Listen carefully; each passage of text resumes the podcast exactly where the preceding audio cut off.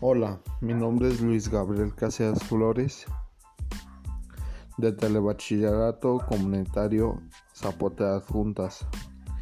En esta ocasión te hablaré por qué cuando subimos a la cima de una montaña hace más frío si estamos más cerca del sol.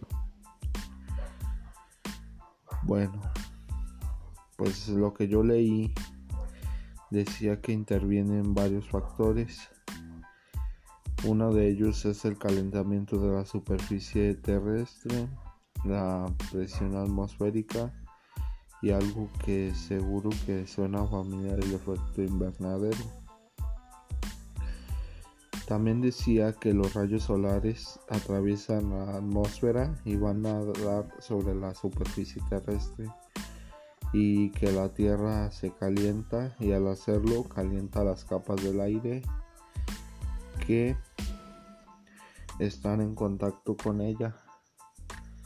Y la transmisión de calor entre la tierra y el aire es tanto más e-, efectiva cuando más denso sea el aire. Pues también decía que cuando cuanto más mayor sea la presión atmosférica es más cuando aumentamos la presión de una masa del aire y se calienta.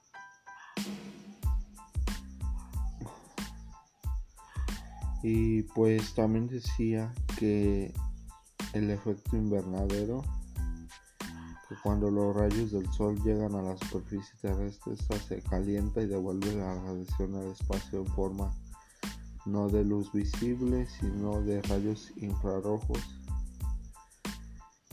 y bueno, también decía que ciertos gases de la atmósfera como el dióxido de carbono, el vapor de agua o el metano, entre otros los llamados gases de efecto invernadero, dejan pasar la luz visible pero absorben la radiación infrarroja que impiden que el calor escape como consecuencia la temperatura de la superficie de la Tierra es mayor de lo que debería. En fin, pues en conclusión, la, pues no importa si estés encima de una montaña o estés en una superficie menor, la temperatura va a ser pues si va a ser diferente, va a ser más calor en una superficie baja que una superficie más alta al sol, ya que por la presión atmosférica esto ocasiona que pues haya cambios. Bueno, agradezco tu tiempo. Nos vemos hasta luego. Adiós.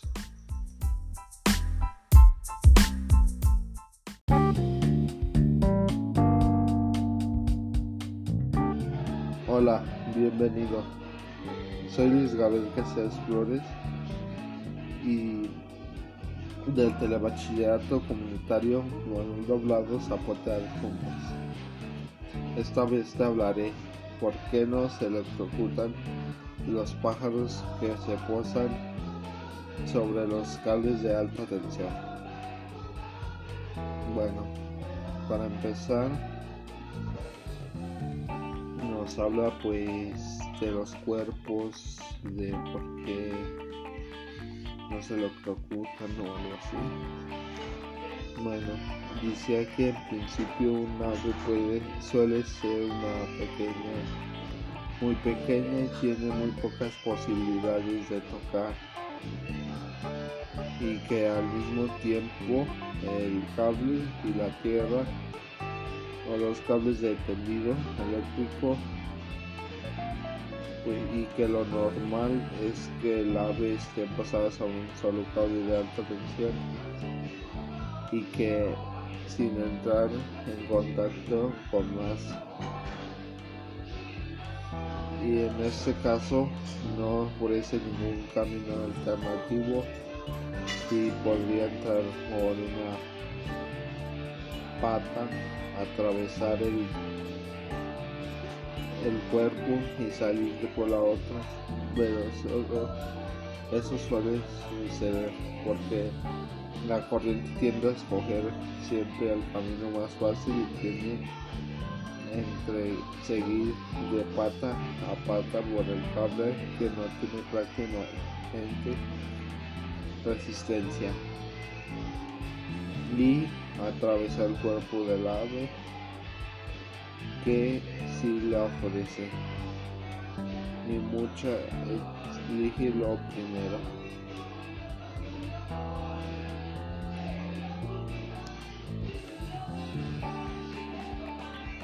Y pues que en cambio cuando un ave toca sus alas al mismo tiempo dos cables del tendido eléctrico o un cable y la torre que lo sujeta esto lo suele suceder a los rapaces de gran envergadura de alas.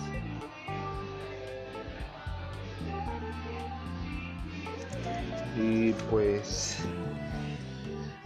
está ofreciendo un camino alternativo mucho más interesante para el paso de la corriente del río de electrones puede elegir entre continuar recomendó recorriendo los cables durante kilómetros y pasar a la tierra a través de los distintos aparatos eléctricos. Bueno hasta aquí sería mi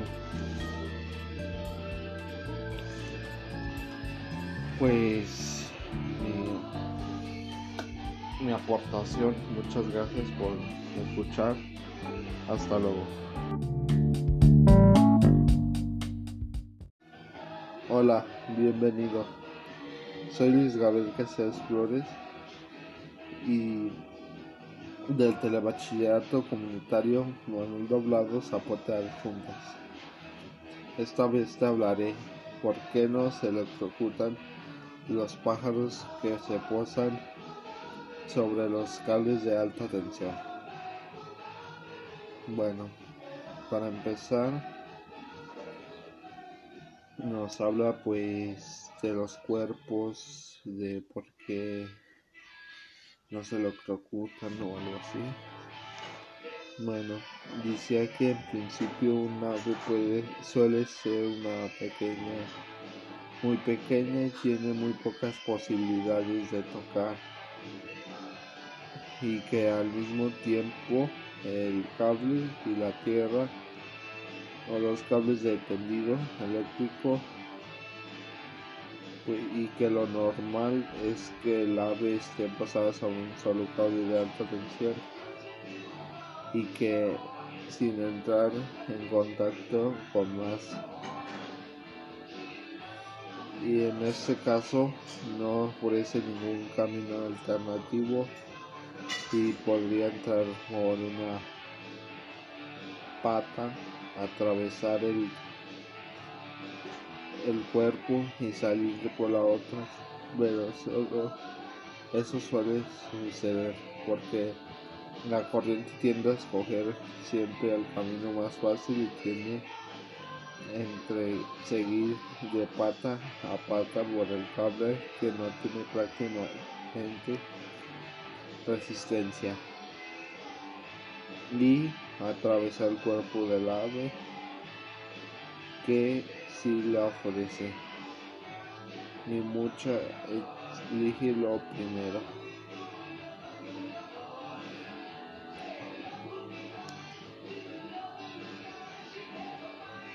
Y pues que en cambio cuando un ave toca sus alas al mismo tiempo dos cables del tendido eléctrico o un cable y la torre que lo sujeta esto lo suele suceder a los rapaces de gran envergadura de alas.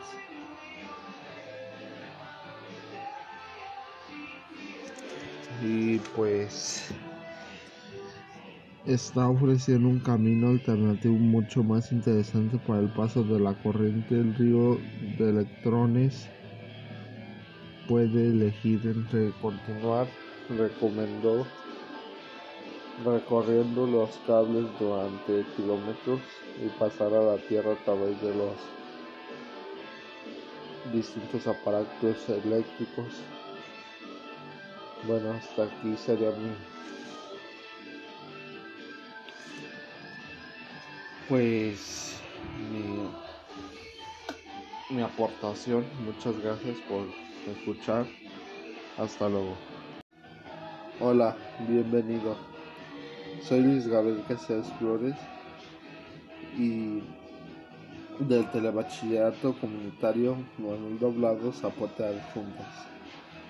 Esta vez te hablaré por qué no se electrocutan los pájaros que se posan sobre los cables de alta tensión.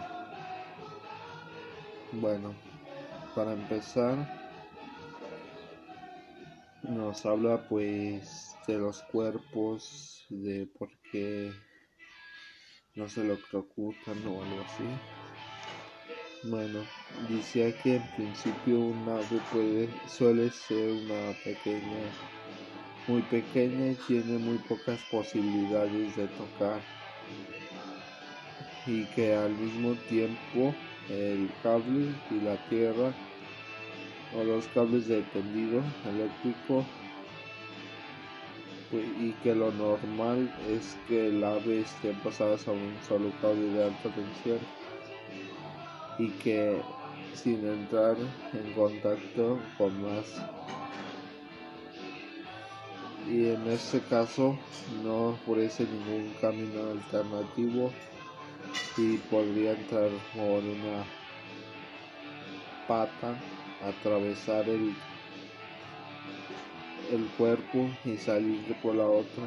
Pero eso suele suceder porque la corriente tiende a escoger siempre el camino más fácil y tiene entre seguir de pata a pata por el cable que no tiene prácticamente resistencia.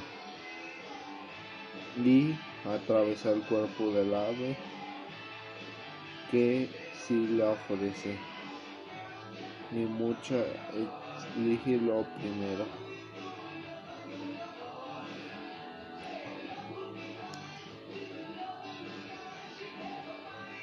Y pues que en cambio cuando un ave toca sus alas al mismo tiempo dos cables del tendido eléctrico o un cable y la torre que lo sujeta esto lo suele suceder a los rapaces de gran envergadura de alas.